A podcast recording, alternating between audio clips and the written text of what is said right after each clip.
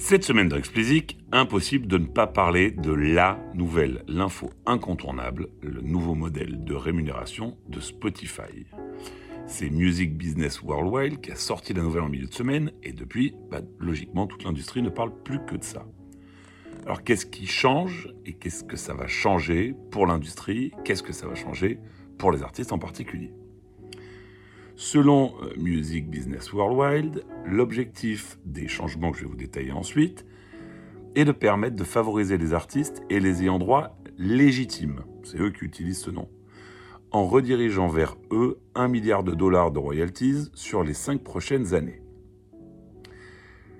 Alors, ils annoncent également, enfin du moins Music Business Worldwide explique que les changements qui seront détaillés ensuite ont été discutés avec les principaux partenaires de Spotify. L'information principale est que Spotify entend amender son modèle actuel, mais pas du tout l'abandonner. Donc on sera toujours dans le modèle du prorata, alors que Spotify appelle Stream Share, c'est la même chose. C'est toujours lui qui, qui prévaudra donc, et je pense que c'est déjà important de le rappeler.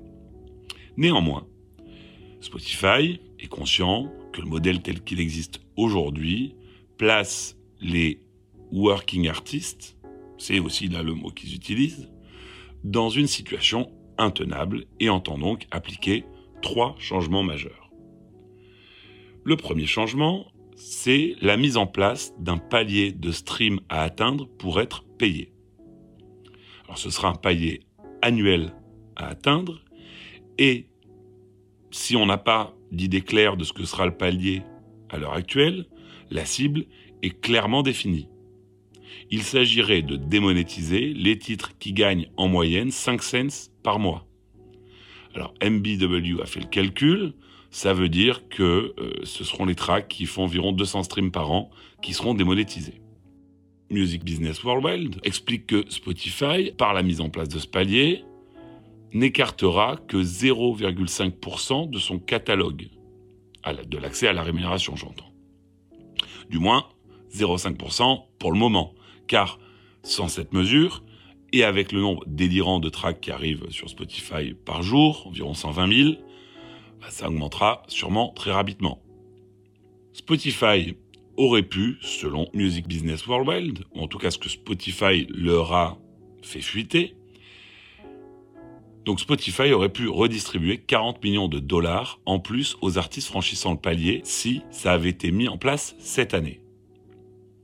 Alors à ceux qui sont déjà en train de s'étouffer en criant à la mort des petits artistes, notez bien que la plupart du temps, les dix petits artistes ne touchent pas ces micro-paiements directement car les agrégateurs par lesquels ils passent ne redistribuent pas en dessous d'un certain montant. Donc cet argent dort à la banque en attendant de pouvoir un jour peut-être être retiré il est certain que les agrégateurs sont ceux qui vont être le plus durement touchés par cette mesure.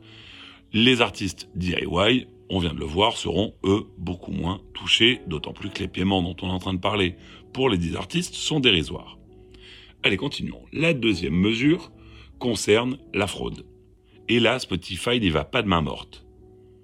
Ils annoncent qu'ils vont utiliser leur système anti-fraude pour aller plus loin que le simple retrait des catalogues.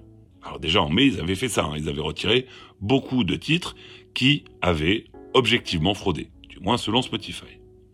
Alors, les profils de fraudeurs pouvaient être divers, bien entendu, les raisons pour lesquelles on fraude ne sont pas toutes les mêmes. Certains vont le faire pour essayer de bien entrer dans les charts, évidemment, et d'autres vont le faire bah, directement pour capter illégitimement des revenus. les cas dans lesquels on soupçonne que derrière ces détournements de revenus ait des réseaux euh, criminels qui viennent blanchir de l'argent, bah, les cas sont de plus en plus nombreux. Jusqu'ici, donc, vous risquez de voir votre catalogue disparaître, c'est tout. Eh bien ça va changer. En plus de ça, les distributeurs et les labels qui se livrent à de tels détournements se verront pénalisés financièrement, des amendes, tout simplement. Là aussi, l'objectif est simple, dissuader les acteurs et en premier les distributeurs qui rendent possible les détournements, en distribuant les contenus fraudeurs, de le faire. En dissuadant les fraudeurs, vous aurez plus de revenus à distribuer aux artistes légitimes. Alors, est-ce que ça va marcher? On peut penser que oui, du moins en partie. Combien est-ce que ça va rapporter? Ça, c'est plus difficile à, évaluer, pardon. Et enfin, dernière mesure, pour les catalogues non musicaux proposant du bruit, que ce soit du vent, des chants de baleines ou rien du tout d'ailleurs, un rallongement du temps nécessaire d'écoute pour générer un stream a été annoncé. En proposant souvent des plages sonores de 31 secondes, en fait ces genres de catalogues sont clairement optimisés pour générer le plus de streams possible. C'est évident. Et les habitudes d'écoute, c'est que vous allez avoir des gens qui, pour s'endormir, vont se mettre ça en repeat, ou d'autres gens qui vont euh, se mettre ça pour euh, se concentrer lorsqu'ils travaillent, qui révisent, etc., etc.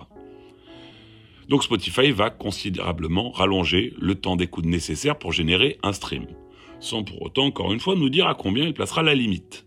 Là encore, le poids relatif de ces catalogues sera réduit dans le partage de revenus, augmentant ainsi ce que les artistes légitimes, puisque c'est toujours comme ça que Spotify les appelle, bah, augmentant ce que ces artistes légitimes vont pouvoir se partager. Donc voilà ce qui a fuité, euh, car rappelons-le, c'est une fuite, Spotify n'a pas confirmé, Music Business Worldwide explique qu'ils ont quelqu'un chez Spotify qui leur a expliqué tout ça, une source. Alors les commentaires en réponse à ces fuites sont contrastés, ça va de c'est une efficace évolution d'un système qui en avait bien besoin, ou pour les plus radicaux de l'autre côté, c'est une tentative de garder en vie un système qui n'a pas d'avenir. Mais en tout cas, il y a un truc qui est clair, c'est qu'il y a une catégorie dont on a un peu parlé un peu au-dessus, euh, qui doit se demander comment ils vont faire pour maintenir leur business. C'est les agrégateurs. Parce que eux, ils sont directement touchés par chacune des trois mesures. Le pire étant, à mon sens, l'amende à payer en cas de fraude. Parce que quand votre business model, enfin votre modèle tout court d'ailleurs, consiste à laisser les gens uploader ce qu'ils veulent contre une petite somme d'argent, vous ne savez pas à qui vous donner les clés. Et c'est bien ça le problème que Spotify essaie d'adresser.